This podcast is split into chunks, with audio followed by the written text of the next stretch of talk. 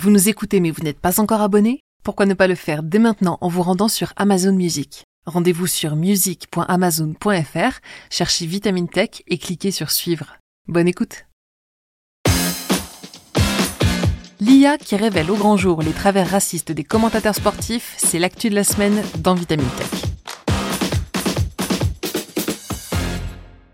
Aussi diversifié soit-il de nos jours, le milieu du sport est encore loin de s'être définitivement débarrassé du racisme. L'affaire Galtier qui secoue actuellement la communauté du football n'est que l'un des nombreux exemples de discrimination raciale dont le gazon, le green, la terre battue, le tartan ou les tribunes ont été le théâtre.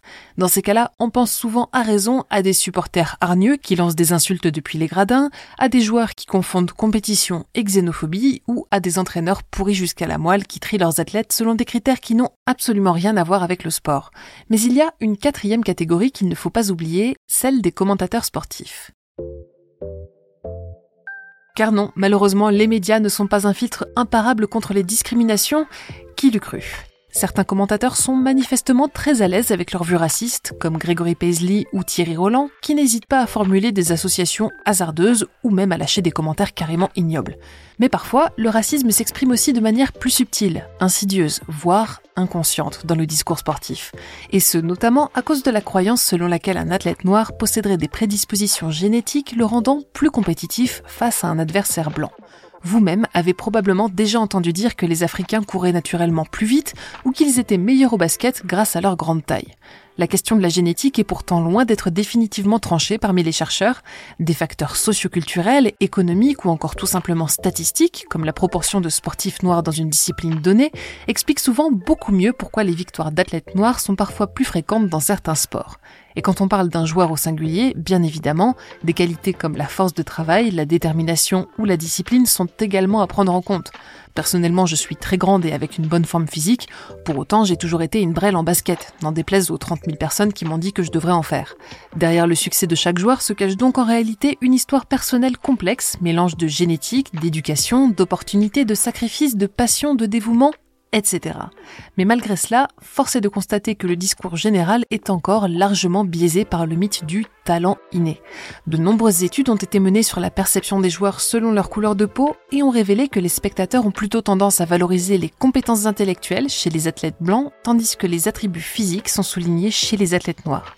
Le succès des uns semble dépendre de leur QI, de leur attitude et de leur travail, tandis que le succès des autres est principalement conditionné par leur ADN, voire leur bestialité. Dans l'étude Stéréotype ratio dans la presse sportive, la chercheuse Lucie Forté constate par exemple que le sprinter blanc Christophe Lemaître est associé dans les médias à un véhicule moderne et rapide, alors que son adversaire noir Dwayne Chambers est rattaché à des animaux, généralement agressifs, comme le pitbull ou le lion.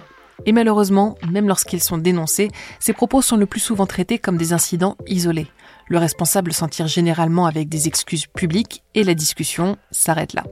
Pour ouvrir le débat plus largement, il devient donc nécessaire de mener des études statistiques pour voir si ces biais de langage sont assez récurrents pour être mesurés. Ce qu'il faut, c'est des chiffres, et c'est exactement avec cette ambition que le chercheur Moitier a décidé de se tourner vers l'IA. Plutôt que d'analyser à la main une poignée de transcriptions de commentaires sportifs, il a mis à profit la puissance du traitement automatique de la langue naturelle. Le TALN, T-A-L-N ou NLP en anglais, c'est notamment ce qui a permis à ChatGPT d'apprendre à parler en se nourrissant d'énormes quantités de textes. L'IA analyse les phrases, les mots et la façon dont ils s'articulent et extrapole de cette manière les règles implicites du langage qu'elle étudie. Elle peut ainsi reconnaître, comprendre et même produire du langage. Et c'est cette deuxième compétence, la compréhension, qui a permis aux professeurs d'informatique d'étudier un corpus de commentaires bien plus vaste que ce qu'un humain aurait pu faire tout seul. Au total, ce sont pas moins de 1455 matchs de NFL différents qui ont été décortiqués allant de 1960 à 2019. L'IA en a extrait les noms de 4668 joueurs auxquels les chercheurs ont assigné des étiquettes permettant de les classer en blanc et non blanc. La plupart des joueurs non blancs de la NFL étant noirs, ils expliquent que la catégorisation était plus simple à mener ainsi. Une fois ce tri réalisé, il ne restait plus qu'à analyser le langage employé par les commentateurs pour désigner les joueurs.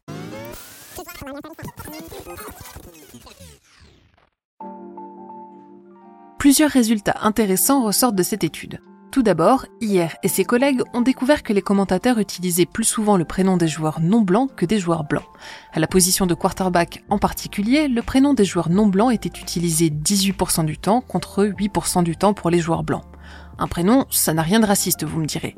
Non, mais c'est exactement ce genre de chiffres qui permettent d'illustrer que les commentateurs s'expriment bel et bien différemment selon la couleur de peau des joueurs. S'il n'y avait aucun biais, il n'y aurait pas non plus de différence statistique. Mais venons-en à quelque chose de plus parlant, car les chercheurs ont également mené une analyse des sentiments, aussi appelée sentiment analysis en anglais ou opinion mining.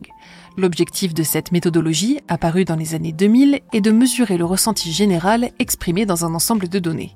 Grâce à elle, l'équipe de Moitier a pu analyser les termes positifs utilisés pour désigner chacun des joueurs, et sans surprise, ils ont retrouvé le biais du talent naturel qui infuse de nombreux commentaires. Les joueurs blancs étaient décrits comme intelligents, prudents ou intéressants, tandis que les non-blancs étaient qualifiés d'athlétiques, de doués au sens d'un don reçu à la naissance, de monstres ou de bêtes au sens de force brute de la nature. On retrouve également les termes habileté, vitesse ou encore naturel. Pour les chercheurs, il n'y a donc pas de doute. Les commentateurs, consciemment ou inconsciemment, ont une tendance visible à rattacher le mérite des joueurs non blancs à leur qualité physique innée. Et cette fois, on a des chiffres à l'appui. Moitier souligne tout de même les limitations de son étude. Initialement, il aurait souhaité analyser l'ensemble des matchs de NFL et d'athlétisme universitaire télévisés, mais les droits d'auteur l'ont contraint à se restreindre à ceux mis en ligne sur YouTube. Leurs données, explique-t-il, sont donc principalement représentatives de l'époque moderne, avec des matchs ayant majoritairement lieu à partir des années 2000. Impossible dans ce contexte d'analyser l'évolution du discours sportif au fil des décennies, mais l'étude suffit à démontrer que même de nos jours, il reste encore du chemin à parcourir. Nous nous éloignons fort heureusement chaque jour des commentaires au relent de colonialisme et de racisme. Les propos ouvertement discriminatoires se font plus rares dans les micros et de plus en plus de supporters se rassemblent pour défendre l'inclusion et le respect. Les biais de langage relevés par hier et ses collègues trahissent surtout le fait qu'aujourd'hui, le gros du travail restant est de déconstruire nos biais inconscients.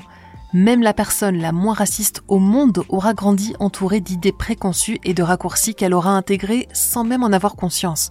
Nous sommes nombreux et nombreuses à nous dire que nous ne sommes pas racistes sans nous rendre compte que nous traitons les gens différemment selon leur origine perçue. Lutter contre le racisme, c'est aller au-delà des évidences pour remettre en question nos comportements les plus ancrés. Ce n'est pas seulement éviter d'aller dans une direction, c'est s'efforcer d'aller toujours plus de l'avant prendre conscience de ses biais et de ses privilèges, et prendre position pour que chacun et chacune puisse être vu et entendu comme il le souhaite. C'est tout pour cet épisode de Vitamine Tech. Si le podcast vous plaît, pensez à vous y abonner et à nous laisser un commentaire sur votre app de prédilection. Cette semaine, je vous recommande le dernier épisode de notre podcast animalier Bête de Science où Agatha Liévin-Bazin vous emmène en plongée à la rencontre de la Raymanta.